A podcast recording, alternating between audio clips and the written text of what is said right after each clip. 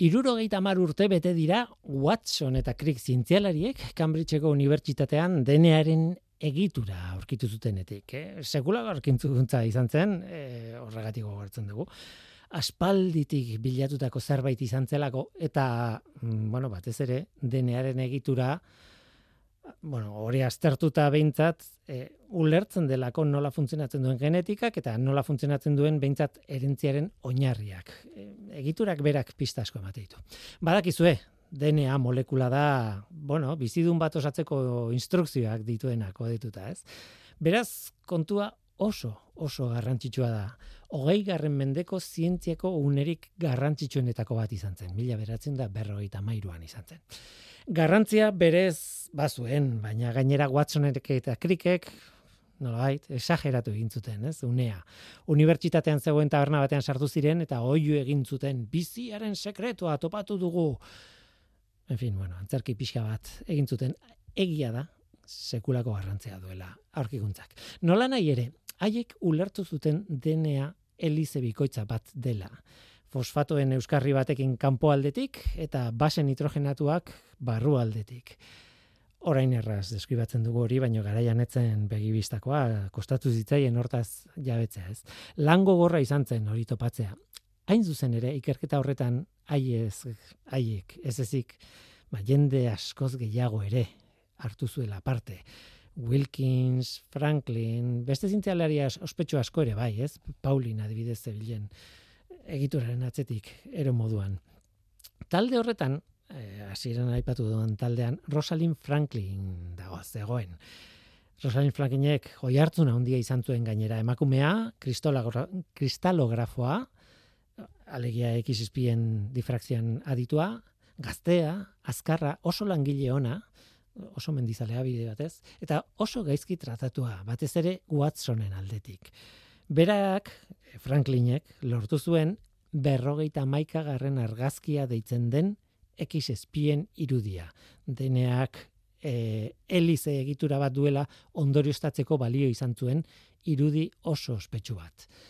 Watsonek aurkikuntzaren historia liburu batean idatzi zuen, ez? Elize bikoitza izeneko liburuan kontatu zuen. Baina oso bertsio deformatua eman zuen.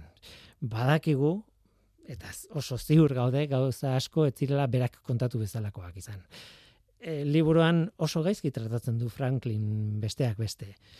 Orain, emakumearen lana goraipatzen dugu eta hala behar da, ez?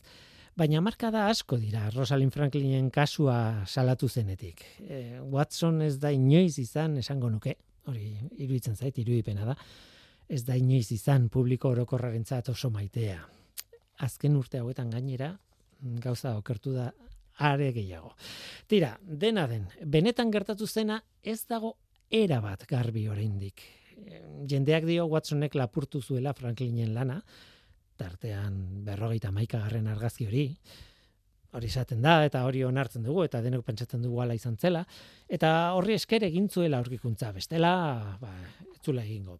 Eta gainera beste gauza batzuk, Franklinek etzala gai hori interpretatzeko, baino guatzen bai, eta, bueno, gauza horiek esaten dira, baina, en fin, argazkia ikono bat bihurtu da. Berroita maikagarren argazkia, izen horrekin, e, zintzian ikono bada injustizia salatzeko erabili izan da argazki hori ikono bezala baiten gainera. E, eta Rosalind Franklinen irudia bari, zientzialari oso ona, besteak zapalduta izan zela, ezin izan zuela ikerketa arrakastatxo egin horregatik, baina kontua pixka bat komplexuagoa da. Nik denetik entzun dut. Entzun dut Franklinek berak egitura zuzena aurkitu zuela, hori ezurra da. Badakizue injustiziak daudenean gauza amplifikatu egiten da, muturrera eramaten da, eta, bueno, era bat distortsionatu egiten da egia, ez? Mutur horiek ez dira egia izaten, noski. Baina zaila da bere kontuak, bueno, bere tokian jartzea, ez? Dagozkion tokietan jartzea. Gainera, Franklin, Rosalind Franklin, mila beratzen da berrogita mesortzian, hiltzen, mm, minbizi bat jota, gainera. Duela egun batzuk, bete ditugu irurogeita urte hiltzenetik. Eta gogoratzeko oso aitzaki da. E, Rosalind Franklin zientzialari ona zen. Hori hola da. baina zientzialari honenek ere akatsak egiten dituzte. Eta Franklinek batzuk egin zituen interpretazioan, eta bar, ez? Eta gauzak gertatu ziren moduan, ba, etzuen egitura zuzen aurkitu, berak. Zan urruti bile, eh? gertu zegoen. Horrek ez dio baliorik kentzen. Orain historialari batzuek gainera kontatu dute, ba, Watsonen gaiztakeriak ere zirela izan uste dugun bezaina hondiak. Tira, hor, kontu komplexua daude, detaile asko daude, mm, titularretik urruntzen garenean gauzak korapilatu egiten dira. Nik ez dut Watson defendatuko, inolaz ere ez, ez zaitiru ditzen merezi duenik. Baina joera dugu historia gure ikuspuntutik kontatzeko eta, bueno, horrek askotan eramaten gaitu okerreko muturrera. Kasu honetan, iruditzen zaitz, horrela horrelako zerbait izan dela. Tira, irura geita amar urte dira, denearen egituraz jabetu ginela historio ilun bat badago horren atzean eta zalantzarri gabe meritu aitortu zaie parte hartu duten guztia ikerketa haietan parte hartu zuten guztiei. Ongi etorri norteko ferrokarrilera. Euskadi Erratian norteko ferrokarrilera.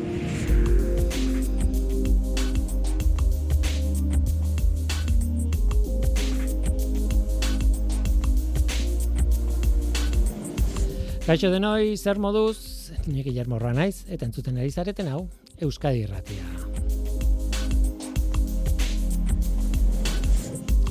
Kafe Luiar sariak banatu dituzte aste honetan euskaraz egindako zientzia divulgazioaren sariketa tradizionala esango dut, tradizionala urterokoa.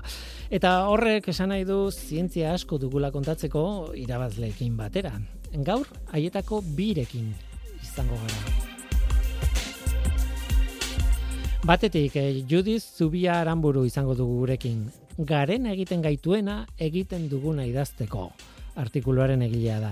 Izenburu horren azpian, eh, bueno, datuen biltegiratze digitalaren kontua eskutatzen da. E, ideia oso interesgarria da. Hogei garren mendeak datuak gordetzeko moduak, bueno, erabat aldatu zituen, zabaldu zituen, eta nik esango nuke Pandoraren kaxa bat ere zabaldu zuela horrekin. Edo ez, agian ez. Bueno, galdera interesgarria da judizentzat. Gainera elkarrizketa berezi bat izango dugu, kafeluiar sariketan urtero banatzen da merezimendu sari bat. Aurtengoa jazinto iturberi eman diotea, intzindariai. Euskaraz egindako bueno, bai zientzia eta bai divulgazioaren gatik merezi du sari hori. Eta asko ere gauza gehiago gainera. Iñaki Leturia eta biok arengana joan ginen eta Iñakiren ahotsean ni kamaratzean geltu nintzen, elkarrizketa poli bat egin zion Jacinto Iturberi bion artean prestatutakoa. Haren hitzek merezi dute. Merezimendu elkarrizketa izango dugu Jacintorekin beraz. Guazen ba, hau da norteko ferrokarrila, zientziaz betetako hitzak.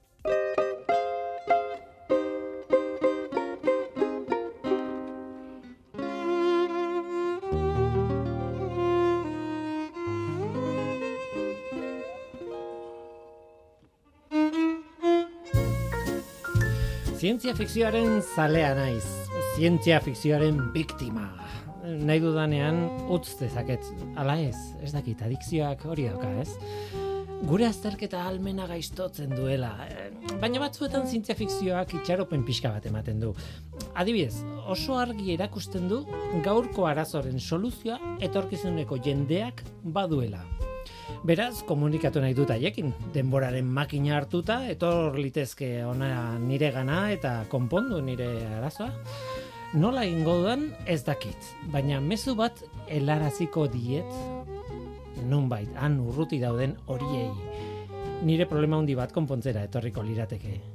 Nire problema zein den? ba horixe, zientzia fikzioari adiktoa naizela.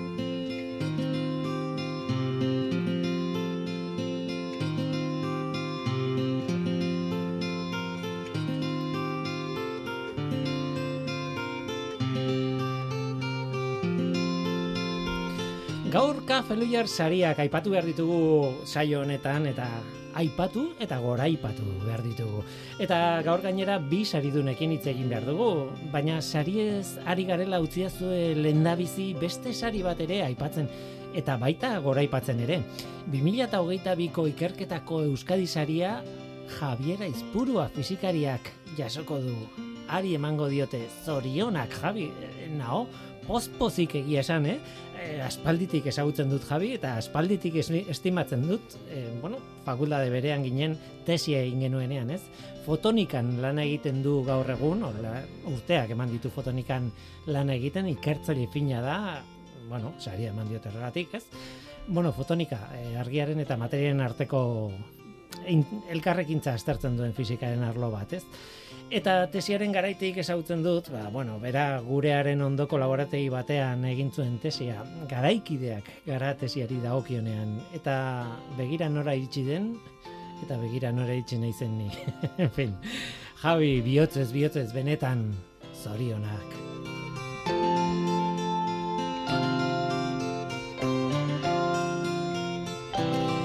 Eta hori esan eta gero, bai, orain bai. Kafe Luiar sarietara itzuliko gara. Euskarazko zientzia divulgazioaren sari tradizional horiek, ez? Sariketa horrek hainbat kategoria ditu gaur egun, baina tradizio handienekoa esango nuke divulgazio orokorreko artikuluen kategoria dela. Divulgazio orokorreko saria. Aurten, e, artikulu irabazleak du izena garena egiten gaituena egiten duguna idazteko. Hori da izenburua. Judith Zubia Aranburu, kaixo ongitorri. Kaixo, eskerrik asko. Zorionak, hori da, ahaztu behar ez dudan lehenengo hitza. Bai, mila mila esker. Espero altzen nun. Ba ez, egia esan sorpresa sartu baina ilusio handi esaldi berian. Eta e, lehendabiziko lana divulgazioan horrela jarrita edo ohituta zaude idazten? Ba, ez, egia esan esango nauke nire lehenengo lana dela. Idaztia asko gustatzen bai, bat, bai. Baina divulgazioan esango nauke lehenengo lana, bai.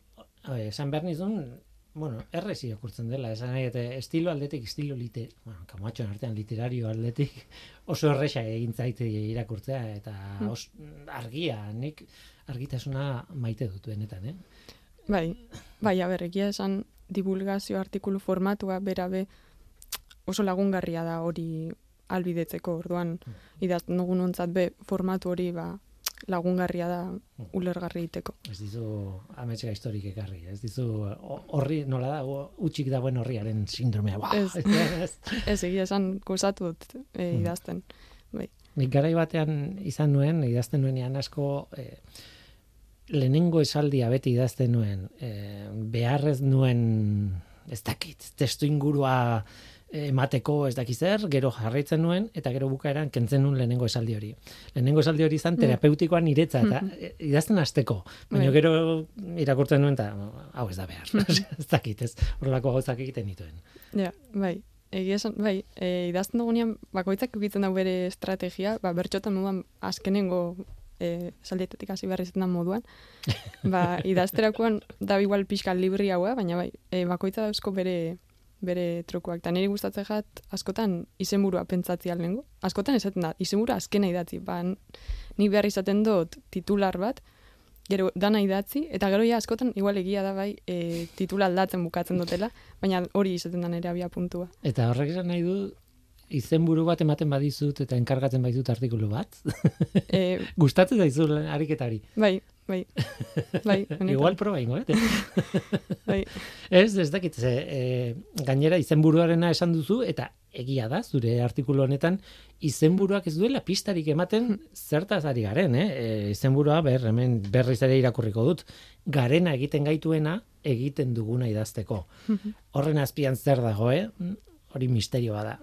Bai. Gero irakurri, eta, bueno, bere logika dauka, eta, ba, bale, baina, claro, eh, horrek esaten dit, eh, pizgarri bat dela titulua, eta, bueno, bai, bai, egia esan, e, tit, e, gero artikula irakurri arte, Mhm. ba, ez da, ez da upista hundirik ematen. Gero zentzu hartzen dau, baina, bai, Bai. Nola nahi ere, eh, hasierara bueltatu behar dute, egin dudan sarrerara. Hori eh, beti pentsatu dut, ez? Eh, etorkizunean nire problema hauek tontakeri bat izango dira. Eta orduan haiek etorkizuneko jendeak badu nire soluzioa. Ka, berandu, ez? Hmm. Orduan, karo, hori eta denboraren makina bat baldin badokate e- ekarriko diate. Baina horretarako idatzi behar diet. Eta iritsi behar da, araño. Eta hori da problema bat, ez? Mm, duela iru mila urteko jendeak idatzitakoa iritsi zaigu, ba, oso oso zaila, oso gutxi, oso kaskar, ba, igual asko ketzu den idazten, baina esan nahi dute, e, bueno, e, zuk aipatzen zu gainera, berrogei, duela berrogei mila urteko jendeak, bueno, bazuela, behar hori, premia hori, ez? E, komunikatzeko, etorkizuneko jendearekin, ez? Bai, Pentsatzen dut, labarretako artea zaizarela, ez? bai, hori da. E, bai, bueno, gizakiak betidanik, betidanik eukidugu ondoren guei, gure jakintza, gure tradizioak eta gure iturak transmititzeko grina hori. Eta, ba, lehenengo evidentziak, ba, ordaz, ba, labar artean edo kobazuletako margoietan orduan, ba, bai, beste formatu baten iritsi jaku, eta... Claro. Igual Baina- galdu dugu informazioa bai, tartean, eh? bai, bidean, eh? asko, bai. Mhm. Baina, ba, hor, Mm. zauenakin, ba, holan, Baina galdera ez dizut egin, baina egingo dizut. E, nik bezala mezu bat utzi baldin ba- nahi baldin badiozu, bari, hemendik 5000 urtera biziko den jendeari, zer egingo zenuke? Momentu Ba- honetan, eh? Momentu honetan, ez, eh, ez zaude, ez dakit, kobazulo batean, ez daude kainen. ba, bueno, momentu honetan, eta ba, nire artikulua lotura inez, Uh ba, e, nire jakintza edo gizartean jakintza edo informazio orokorrian gordeko nauke DNA molekula baten. DNA molekula hori izoztu eta gordeko nauke, eta batu batzen dagoenak hor txokiko da hau. E, ba, orduan biziko dan pertsona horren iraganan inguruko informazioa. Hori da espero nuen erantzuna ona ez dakit e, funtzionatuko den edo ez, baina ideia bezala ideia mundiala da, ez. Hmm. E, zergatik e, ba, e, hogei garren mendea etorri delako, bueno, da, aspalditi ditugu moduak e, bai soinua, bai irudia, baina batez ere idatitakoa gordetzeko, ez? B- Baina e, iritsi da hogei garren mendea eta Pandoraren kaja iriki du, denan gora jarri du, pentsatzen genuen ja eh, modu definitiboa asmatu dugula eh, komunikatzeko, Mhm. denboran komunikatzeko, baina hori asmatzen genuen bakoitzean, pasatzen ziren urte gutxi batzuk, eta zargituta gelditzen zen eh, modu hori, edo problemak emate zituen, edo dena delakoa ez. Bai, hori da, hori da pixka gertau dana, ez? E, garren mende inguruan, ba, bueno, informazioan biltegiratze digitalakin eta elektronika digitalakin, bor egon zan iraultza bat, eta ba, garatu genitxun, ba, USB-a, e, diska, disko gorrak, eta bar, informazioa gordetzeko, eta oindala oso gutxira arte, ba, hori ematen zauen zala, ba, soluzioa, eta iraungo zauena, eta eta bueno, ba, azken urteetan ikusi dana da, e, mekanismo horiek ez da errazten informazioa partekatzea, eta mm, fizikoki be, ba, muga hori daukiela, ez? E, ba, degradatzeko, ondatzeko, eta horrek dakarren e, informazioa galtzeko arrisku horrekin. Eta Mhm. orduan, ba, horren aurrian, oin momentu hontan daukogun punta-puntako alternatiba da, odeia. Odeia. Bai, Gogoratzen nintzen kuinen abesti behar bada, bueno, ez dakit ospetsuenarekin, baina Bohemian Rhapsody, Mhm. esaten zuten e, jatorrian, olako zinta zabal batean edo eh, grabatu zuten, pistaka eta ez dakit zer, eta eh, grabatu zuten hori, hainbeste aldiz jarri dute, hainbeste aldiz erreproduzitu zuten hainbat gauza egiteko, ja gardena eta dena bihurtu Claro. dela. Ta, daude izututa, hau galdu ingo dugu, original hau galdu ingo dugu. bai. Eta, claro, hori orain esatezu, ba, claro, eske zinta magnetikoekin, claro, ez, ez, ez, ez, hori nire USB batek Bai. askoz gutxigo irauten Bai, du. jartzen berdin, bai. Eta CD-ekin berdin, eta, claro, ba, eske, hori da daukogun soporte informazioa gordetzeko, ordan hori desagertzen bada, hor dauen jakintza eta ezagutza eta informazio dana galtzen da. Esan dut, jakintza hori ez dau beste inon. Askotan ez dakit, dau, hain eskura daukogu informazioa ez garela konturatzen, jo, eske soporte fisiko horiek ondatzen di momentuan hori desagertu ingo da. Nolan, nola nahi ere kontatzen zu artikuluan eta asko gustatu zait zenbat informazioa gordetzen dugu ze, Hmm. zuk jakintza o, jakintza hori aipatu duzu bai baina guk gordetzen dugun gehiena ez da jakintza Ja. Bueno, ba, ba, izan daiteke bale baina ez, nire oporretako argazkiak Hmm. mm, galtzen baldin badira bueno e, ez dugu beste galtzen. Esan nahi dut, alperrikako informazioa nola gordetzeko metodoa oso erresa den eta oso Bai. eskura daukagun gehiagia e, ustiatzen dugu, ez? Bai, bai, Zuk gainera e, artikuluan datuak emate dituzu eta izutzeko modukoa da, ez? Ez dakitzen bat zetabait, ez dakit, Bai. nola? bai, hori da. E, azken urte hontan, laro geta malau zetabait e, ba, gordetzera eta so, e, kontsumitzera iritsi gare. Eta zetabait bat da, E, ba, amar ber hogeita bat bait. Mhm. Kontuan eukita bait bat sortzi bitek osatzen dabiela. Hor, informazio pila-pila bada, eta areta gehiago, kopuru hori esponentzialki hasiz doia urte urte. Orduan, ba, hor badau erronka potente bat hori dana biltegiratzeko. Mhm. Em, behar bada pentsatu behar dugu ez dugula dena biltegiratu.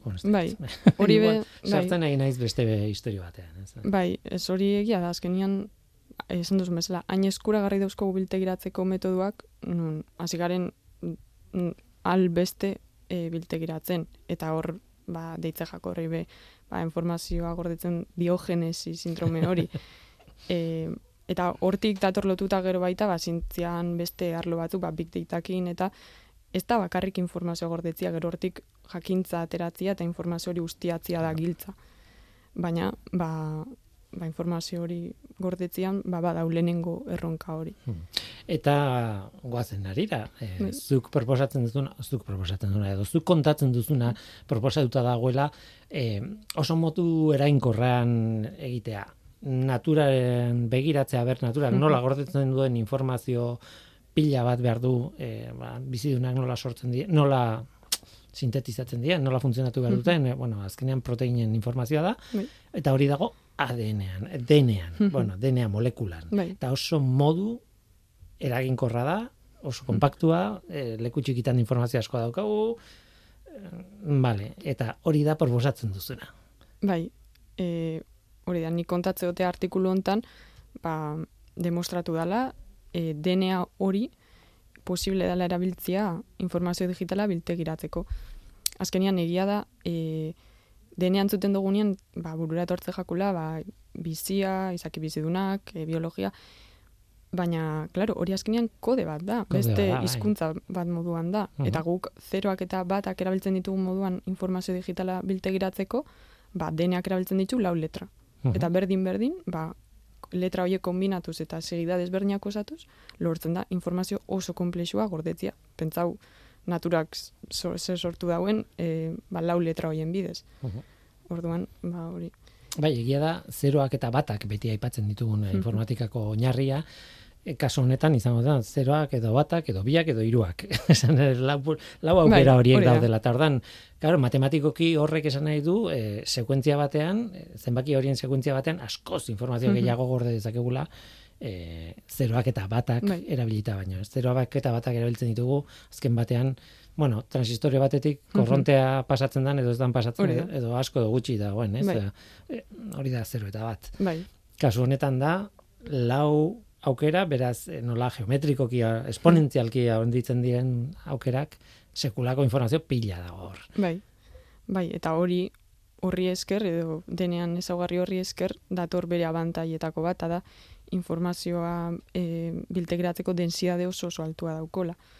E, claro, hain, ba hori, hain beste kombinazio sortzeko aukera eskaintzen dau, nun, bueno, estimatzen dan, adibidez, e, e, ba, e, mende hontan e, sortuko dugun e, informazio guzti hori denean biltegiratuko baginun, kikara bat baten gordetzeko gai izango ginen.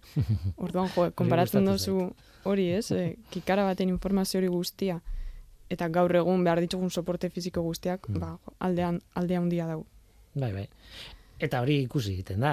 Nik ditut, ez dakit zenbat, eh, mila milioi zelula gorputzean, eta zelula bakoitzean dago kopia bat nire informazio osoarena, esan.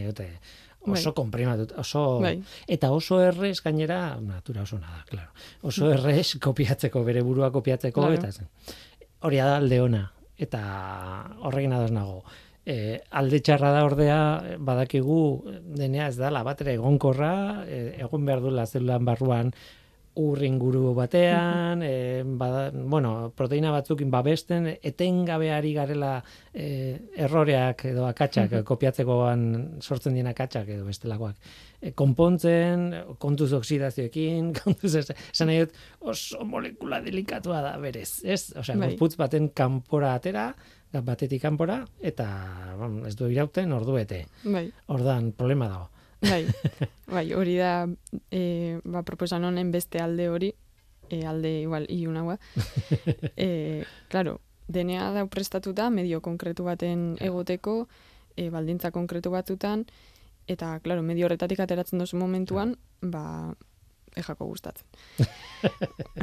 Orduan, e, ba, teknika honek, e, edo teknika hori abiltziak, ba, badauko erronka hori, ba, denean manejabilidadean inguruan, ebiltegiratzean edo gordetzean inguruan, orduan horrekiten dau, ba, metodo hau hain ezaguna ez izatia oso faz esperimentalian dauelako, eta aldi berian, ba, bere implementazioan erronka bat suposatzen dau, eta ondion lan asko egongo litzake, mm. hau implementatzera iritseko balitz, ba, benetan ikustera iristeko.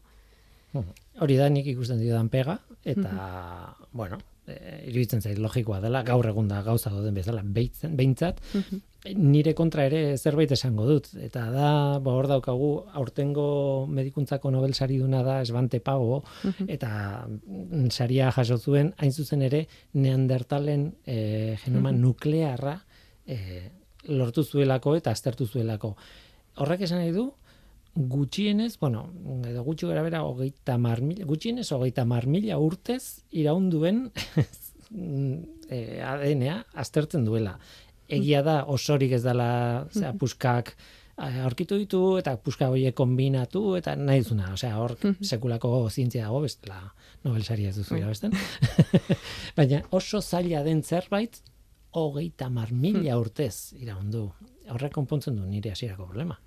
Bai, bai, e, egia da, deneak baldintza konkretu batzutan, beretzat egokiak dien baldintza e, konkretu batzutan utzita, ba, badaukola e, bizirauteko gaitasuna, jo, adibidez, giro temperatura mantendu daiteke, e, erradioa zerekiko ez da mm, hain sensiblia, orduan, hor badaz ezaugarri batzuk, ba, naturako baldintzekin nahiko bateragarriak dienak, eta hori izan lehik arrazoietako bat, bain beste urte hmm. irautia. No? Bakizu, nik esan dut oso delikatua dela molekula hori, eta zuk kontrakoa defendatzen ari eta segura asko biok daukagu arrazoia. puntuaren arabera, eta biok daukagu arrazoia. Hori dena, artikulu honetan dago, artikuluan kontatzen duzu, ez, e, e, berriz ere irakurreko garena egiten gaituena, egiten duguna idazteko. Izeneko artikuluak irabazi duena Kafe Luiar sariaren artikulu orokorren kategoria, zorionak berriz ere. Eta hor kontatzen duzu aldekoak, e, kontrakoak, mm baina batez ere informazioa metatzearen ideiaren atzean zer dagoen eta zer egin dugun eta ez horrekin. Eta eta oso interesgarria da artikulua, ez dut nik esaten, esaten du epaimai batek, eman dizuna saria, Ba, ez dakit, beste zerbait kontatu behar dugun, edo esan behar dugun jendeari irakurri artikulua mesedez, ez? Bai, bueno, animau, eta batez be, ba, ikasteko eta ezagutzeko, ba, ze gauz egiten dien zientzian, ze benetan arregarria da jo ikustia, ez? askotan ze gertu dauen zientzia, zientzia fikziotik. eta, bai, eta zelan askotan, ba, mm, zientzia, zientzia fikzio dan, itendan arte, gero ez da, ordan, mm. bueno, hor bada. Bai, e, kasu guztietan ez da gertatzen, baina egia da, e, kasu batzuetan harrigarria da nola lortzen duten, igual zientzia fikzioan aurreratu ez den, ez duen zerbait gainera, ez bai. igual zerbait hobea eta dena, ez? A, orduan, bueno, pentsatzeko moduko kontua da, ez? Judith Zubia, nire Guillermo zubia, naiz. Bai. Baina ez daukagu zenide kortasunak. E, zen, e, eskerrik asko gurekin izateagatik, zorionak sariaren gatik, eta esango dut nahi duenaren zat, bueno, aldizkaria.eluiar.eus weborrean badagoela, kafeluiarsariak.eluiar.eusen hor dago zure lana irakurgai, eta noske aldiz, eluiar aldizkarian ateako da testua bere horretan, idatzi e, ilustratua eta dena e, zorionak eta naizunean bueltatu saria eduki ala ez e, zurekin hitz egitea. Oso oso atsegina da. Eskerrik asko. Mi esker zuri. Zientzia.eus Zientziari buruzko albisteak Audioak, bideoak, agenda, argazkiak Milaka eduki gune bakar batean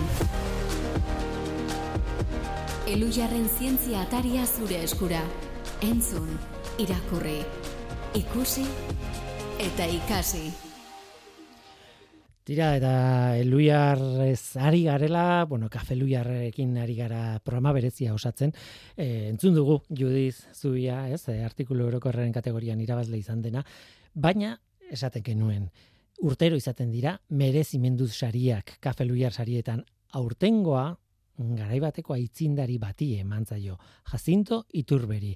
E, Jacintorekin izan ginen, e, bai Teknopolis aiorako eta bai Norteko Ferrokarrilerako garabatzeko, Iñaki Leturia eta biok joan ginen mikro hartuta eta kamera hartuta, mm, ni kamararen atzean geltu nintzen, baina Iñakik, e, Iñakirekin batera prestatu genuen elkarrizketa luze eta mamitsu bat e, Jacinto Iturberekin atzera begira garai bateko irurageita mabiko garai hartan eta zer egin zuten nola egin zituzten gauzak ba, guk gaur egun divulgazio euskeraz egin izateko eta zientzia euskeraz egin izateko. Tira, hementxe duzue bertan grabatutakoa Inakiren ahotsean esaten dut, baina e, Jacinto Itur beren mm, ahots mm, edo kontakizun miragarri horrekin horrekin bukatuko dugu gaurko saioa. Bueno, kafea oztuko zaigu, eguraldia ez dugu oso ona enkargatu, aukeratu, bueno, ez da? Datorrena dator eta aize Hori da, hemen ah. aterpean gaude. Bai, bai, bai. Gustora lasai hitz egiteko, ez da? Kafe baten aurrean ondo. Holaxe. E, Kompainia honean. Jacinto Iturbe, kimikaria. Bai. Zagin, lotuta daude biak? Ez, ni kimikaria naiz, baina ez bakarrik kimikari. Orduen bai, kimika ikasi nuen, kimikarekin ibili izan az lanean, baina kimikaz aparte beste gauza batzuk ere egiten saiatu izan naiz, eta uste dut eh, kimikaria bai, baina ez bakarrik kimikari. Baina kimika izan da, ez da? Bueno, orain hitz egingo dugu beste gauza hori, eta baina kimika izan da zure... Ez?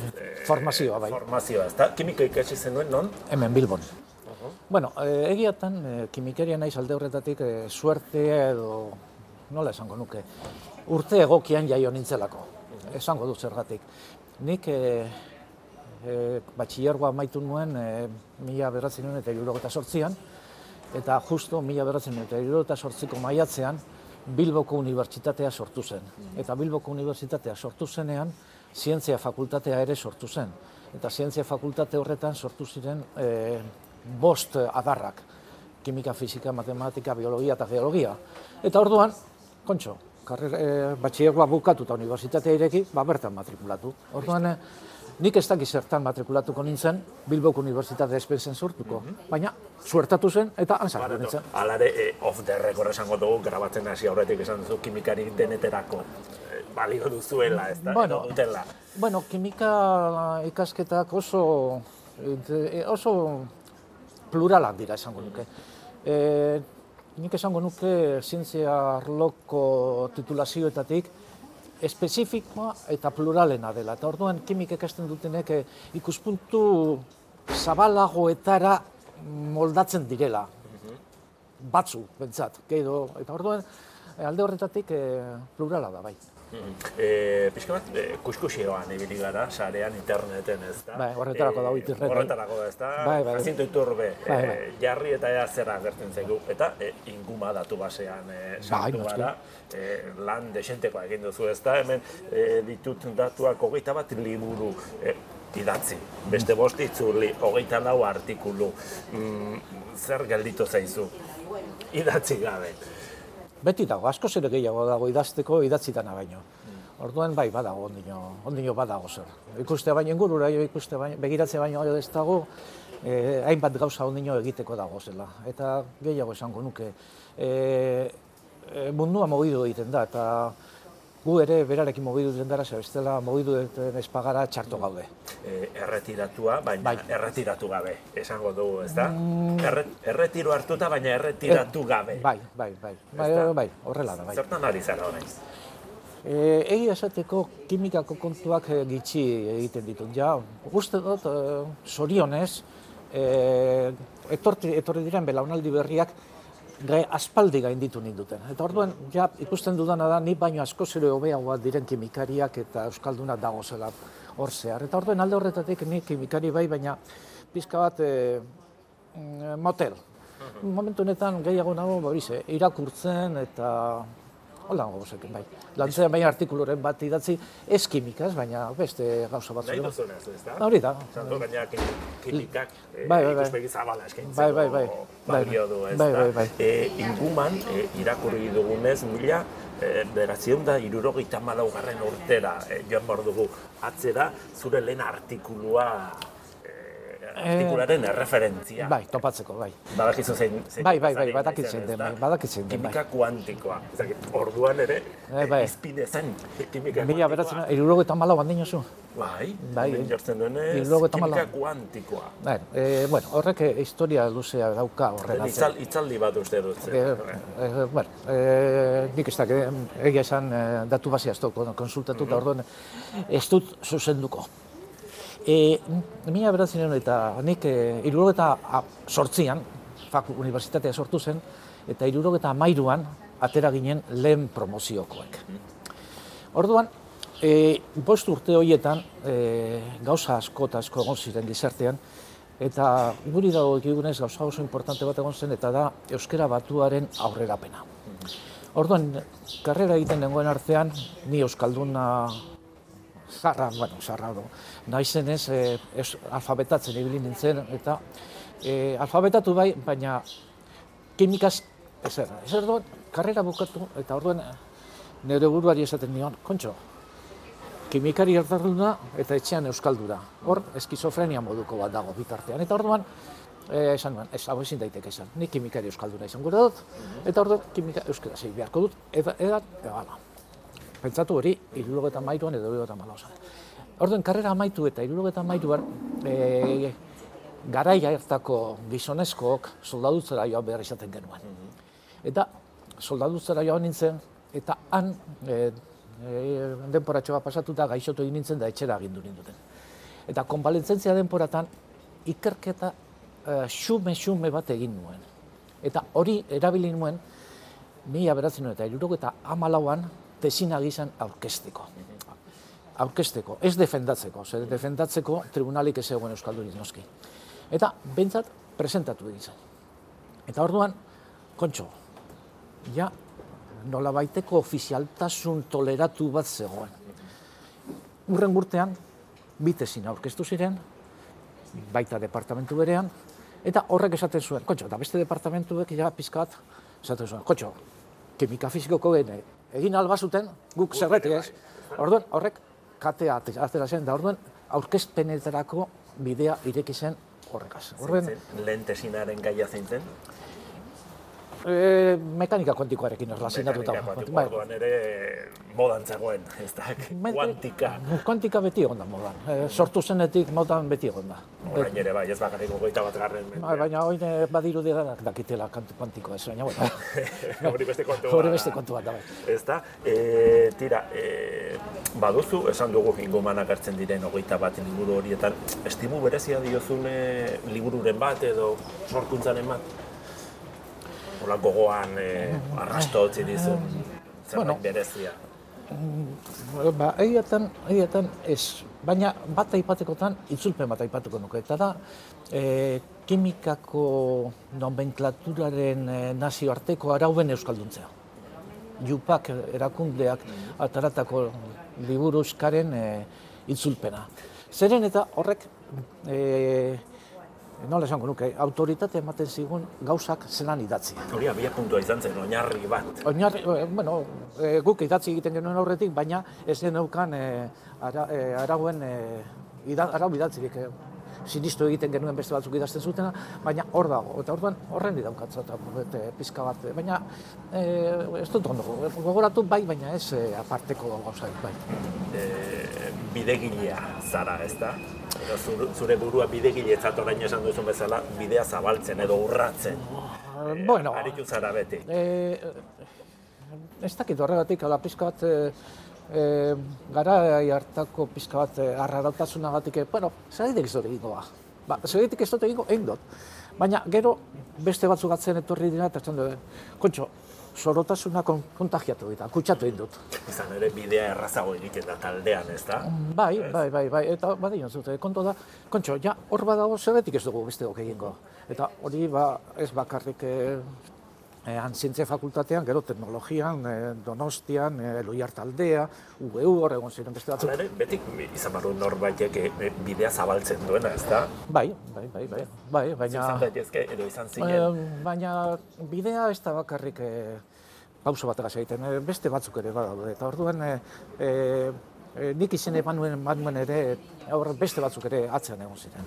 Eta, Z- Zein zinaten kuadrilla, ez? Izan da, esan dugu bidea errazago egiten dela taldean, hor. Ah, nik eh, hori zen, zientzia fakultatean orduan eh, Euskaldun gitxi gauden, eta eh, holan, eh, motibatzaile handienetariko bat, Josan Ramon Etxebarria, noski. Eta gero etorri ziren ba, beste batzuk, eta Sumari Txorruka, Kepaltonaga, eta beste batzuk etorri ziren. Kontuan hartu behar da, hor, Bilbon, eh, kimika egin bazen ere, biologia ere bazegoela, eta biologia egiteko eh, jente asko etorri zela Euskalduna.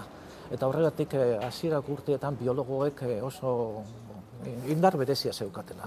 Baina, bueno, hori ja, bai, holan izan zen behin. E, galdera tontoa da, hemen galderen artean e, jasota daukadana, baina zergatik egiten, egiten zenuten, egin zenutena. Ez, bazegoen arrazoi berezirik, e, Bai, bai, nola da, e, mailorik esaten zuena zergatik eberest e, Hor- bai, igo, hor dagoelako. hor dagoelako. Zuek, arrazoi berezirik bazen duten, Ba, nik ez dakit beste batzuek ze arrazoi eukiko zituzten. Eh, Behar bada batzuk eh, euskal zalea zirelako, beste batzuk eh, inkordiatzeko familian, beste batzuk... Eh, eh, Kontxo, bat ez. Eta orduan, eh, holako, eh, borixe, erronka moduan ere hartu egiten zen, eta hor, ba, zer esango dut, ba, eh, kontxo, nik eh, holan hasi nintzenean, eh, batez, bate lagun batek, erraldun batek esaustan, jo, zue pai suertea, zu pai suertea, hizkuntza egiten ari zarete. Ah, bai, ba, hizkuntza egingo dugu. eta alaxe zen, ez? Ala zen, ala zen, bai. hitz berriak asmatzen, Hitz berriak asmatzen baino, edo hitz terminologia sortzen, Hori bai, e, hitz berriak asmatzen baino, hitz e, na- inguruan erabiltzen ziren e, gure ganatzen, mailegatzen. Orduko denporatan, ondino mailegatu behar zieten genuen. Ondi, ez ginen e, e, indartzu nahikoak e, geure buruz sortzeko. Eta kemikaren arloan eta zientzaren arloan iztegi kontuak sortzea arriskutsua da. Orduan e, hobe da mailegatzea e, gure fonetikari edo gure e, nola esango, que oz, eh, ozen, eh, erraz eh, barneratuko dugun eh, Bai. termino bat Bai. eh, jasotzea. bai, Aha, adibiderik edo baduzu buruan, horrelako, be, orain, arrunt erabiltzen dugun eh, Jo. hitzen bat orduan zuentzako deskubrimentoa izan zena. bueno, hor badagoz, e, bueno, alde batetik dagoz maileguak beste batzutatik e, e, euskeraz erabiltzen diren berba batzuk zientifikatu egin direla. Hor, Adibidez, nik buruan dut lagina. Lagina Eh, eta- o- orain oso Bai, bai. normal egiten zaiguna. Ba, gero erta, eh, ertaina ere, eta beste batzu badago zolan behar batzu. Eta gero, baina horrek hor- gitxi dira, eta importanteak dira, ze guk hasi ginenean, mm, beste gauza batzuren artean egin genuena izan zen, jadanik eginda zegoena aztertu, eta baita ere, orduko iztegietatik, nolabait, eh, zientifikatu zitezkeen berbak jaso. E, utzune batzuk ia bete altzitezkeen, e, e, jatorrizko eh, enborretik edo.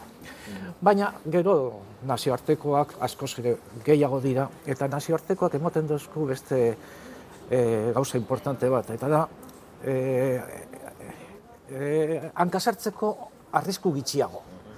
Bestek egiten badute, guk ere antzeko gauza bat egiten badugu, askoz ere e, hobeto ibiliko gara. Aldiz, inventatu egiten badugu, bestek egiten dutena, Arriskutsua ez arriskutsua, baino gehiago da, hanka sartzea da.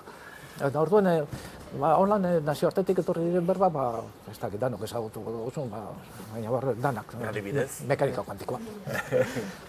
ze, eh, ze hori eh, jaso egin da, baina ez da inondik eh, beste, aurretik esan ezaten. Eta orduan, ba, kuantioren, kuantuaren, ber, kuantu berba berabe, Ni badaki garbi sare batzuk edo beste batzuk e, itzulien izutela, baina zer esanik ez inolako ibilbiderik ez eukaten. Aitortu, aitortzerik baduzu eztabaidak edo izaten zirela, ez? Ah, bai, aitortu, bai, bai, bai, bai, bai. Aukeratzerakoan, ez eztabaida sutsuak bai, biztuko ziren, bai, eztabaidak zeuden, baina, e, kontxo, bai, baina, bai, eztabaida bat zen, baina ez ziren eztabaida guk gebriari segite genuen eta demostratu egiten genuen gebria baliagarria zela. Orduan, kuantum aipatu duzu, bai, bai, zer proposatu zuten. Ah, ez dakit, ez dago garatzen. Baina, esan gure duena da, gu, gure arekin segitu egiten baliagarria zela. Eta beste batzuk, beste goza batzuk, pentsatzen zute ustenean, demostratu beharko zuten beraienak ere balioi behar zuten. Arrazoitu. Arrazoitu eta justifikatu. Eta orduan beste batzuen bidea, ba, motx geratzen zen. Kontziente zineten egiten zinetenaz, egiten zenutenaz, ez? Mm. E, alegia, e, gauza garrantzitsua ari gara egiten ez da, e, terminologia bat sortzen. Bai, zineten egiten zenutenaren garrantziaz? E, kons, bai, konstienteak ginen, baina egiten genuen ez kontzientzia betik, baizik eta pentsatzen genuen e, geure burua holan hori behar genuela. Ta, egiten, baina, bai, importantea zen ez bakarrik ikerkuntzarako, ez bakarrik e, unibertsitatean e, transmititzeko, baizik eta baita ere, urte haietan e, ikastoletatik zetorren jentea, jente horrek e, zientzialari eskalduna behar zituztela irakasle moduan. Eta orduan horrek ere formatu egin behar izan ziren, ez bakarri zientzia, baizik eta baita ere euskeran. Eta orduan konstienteak ginen, bai, eta orduan... Behar bat zegoela. Bai, bai, gizartean pre, premia bat zegoela, eta premia hori, ba, era batera edo bestera saiatu egiten ginen betetzen euskera zientifiko komintegiak, e, eta holango batzu montatu egin ziren, eta momentu honetan ja, kontxo, e, esango nuke, ez noa esaten dana ondo dagoena, baina bintzat e, irten bideak e, ja egin da ziten. Bai. Urte asko pasada, ordutik. Asko, eta... asko, asko, bai, asko. Bai, e... mila beratzen eta iruro eta mairutik ona berroketan bar. Ni orduan jaio berria, ia, ia. Bueno, bueno. ez dugu esan, no ez, ez, ez, ez, ez, ez, eskertza, orain merezimendu sari hau e, etorri zaizu, baina eskertza jaso duzue edo aitortza moduko bat egin duzuen lan eskerga horregatik. Mm, bai, nik hori, bai, bai, bai. Eskerrona. eskerrona, bai, bai, eskerrona bai, baina batez ere harridura. Jo, eselangoak, zue bai benetan, holango gauza batzuta saltzatan sartzeko kontxo, noko esango zuen zuek hasi zinetenean gaur eguneko egoerara helduko zineten edo, eloko ginen edo. Bai, e, eskerrona bai eta e, arri dura be bai eta, bueno, lanaren frutua bai. Bai, bai, bai. Eskerrona nik esango nuke bai, sentidu egin dugu bai. Baina ez bakarrik eskerrona, esango dut beste gauza batzuk ere bat zeuden, bai, bai, bai. Kontxo, eta beste batetik, kontxo, gustuko lana da, eta orduan gustuko lana egiteagatik, ba, aldaparik ez. Hori da. Gustuko lekuan. Ez da, bueno, Ameriketara ere joan zinen, bai. atomo baten bila. Bai. Aurkitu zenuen.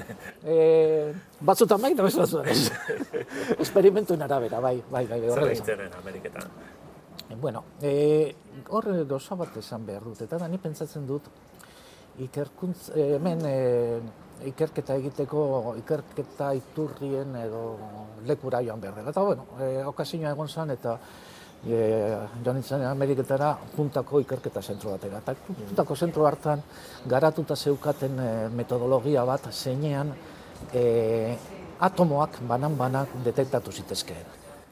Eta orduan, teknika horretaz baliatuta, e, ni e, gotaldean e, saiatu nintzen e, azterketa estatistikoak egiten. Mhm. Eta, bueno, bai, atomat detektatu, e, eta detektatu, zenbat bidea detektatu, eta orduan horrekin e, egiaztatu ba, aurretik zeuden e, e, ideia teoriko batzuk, zen ba, atomoak e, gaz egoeran independenteki mobitzen diren ala ez, eta hola gozatzen bai. Hori izan zen zure tesiaren abia puntua. Hori izan zen nire tesiaren mapia, bai. Ikaragarri gustatzen zait zure tesiaren izenburu. Atom, atomo bakarraren detektorearen aplikazio estatistikoak, fluktuazioak eta hipotesi ergodiko. ergodikoa. Bai. Ez? Ederra, ez da poesia.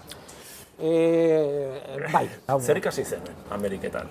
Ona ekartzeko Euskal Herriera, gerora e, profesionaltasuna behar da. Ordu arte, egin handi batean, e, amateurrak izan ginen, e, euskera kontuak, eta ba, unibertsitatean, e, unibertsitate sortu berrian, gauza asko egiten, eta Ni pentsatzen dut profesionalitatea. Eta gero lan egiteko moduak, beste lan, lan taldea oso ona izan zen, eta talde lana egiteko oso gustura. Eta e, enbidia pizkaiz batekin horrelako egoera bat. Eta gero batez bitartekoak eta hori guzti ere, baina bai, ekarri bai hori izan zen. Orduan aldea ikaragarria izango zen, ezak Bai, bai, beste mundu. egon aldea murriztu da. Asko murriztu da, bai, asko murriztu da. Ez, e, ondino aldea badago, baina nik esango nuke e, Euskal Herrian, e, bai unibertsitate publikoak eta bai ikerketa zentroak asko goratu direla, asko joan direla gora, eta alde horretatik, e, aurretik, e, oindala hogetakak urteak geneukan e, tartea, murriztu egin dela arlo batzuetan. Eta dinot arlo batzuetan, ze gu Euskal Herrian ezin gara onak danean izan. Arlo batzutan izan behar dugu onak. Eta horten, momentu honetan aukeratu izan dira arlo batzuk, eta horretan, e, ja, puntokoa, puntakoak edo ia puntukoak dira. Eta ez bakarrik gu urten egiten gara ikasteko, baizik eta orain momentu honetan, badira batzuk Euskal Herri etortzen direla unibertsitate publikoera eta institutoetara, ikerketa institutoetara, hemen ikasteko. Ze, hau da punta. Hori, ez da gutxi, eh? Hori Hori da, hori da, hori da helburua, hori da helburua. Ikaragarria da. Hori da helburua, bai. Atzera begiratzen segiko dugu, izan da bide gurutzeetan eh, eskuinetara, edo ezkerretara hartu behar da, edo erditik segi aurrera ez da. E, atzera begiratu eta batzuta pentsatzen duzu, e, bide gurutze hartan beste bide bat hartu behar nuen. Damutzen zara, egin duzun zerbaitetaz, edo bide gurutzean beste bide bat hartu ez izanaz. Ez, ez, ez, ez, ez, eh, horretan eh, naz ni kontxo eh, urain izan banu beste gauza bat, ez nahi horrela pentsatzekoa. Ez, eh, behin erabaki bat hartzen dudanean, eh, ez naiz damutzen. Orduan esaten dut, bueno, erabaki hartu dut, pentsatzen nuen orduko momentu honetan onena zena, eta onena zelako hartu nuen, eta orduan mm, pentsatzea atzekoa hobeto izan zitekeela edo hobeste leku batetik joan zara, Ez, horrelako, horrelakotan ez naz, eh, ez, eh, barixo, eh, joan dako urak ez du berrotari mogitzen. Ia bukatzeko, e, pentsatua duzu, merezimendu saria jasotzen duzunean e, esango dituzun hitzak, pentsatuak dituzu. Batzu bai, Bai, bai, baina no esaten hori. ez bueno. Han esango du. Eta, bueno, hori jakin behar duenak, e, entzun nahi dituenak, han, ikus dezala. Teknopolis, e, Edo dana ferrokarrila, Ah, edo dana delako, bai. edo, edo kitaldira joan. Edo ekitaldia. ja. Oso ondo jazito, eskerrik asko, placer bat izan da. Bale, ba.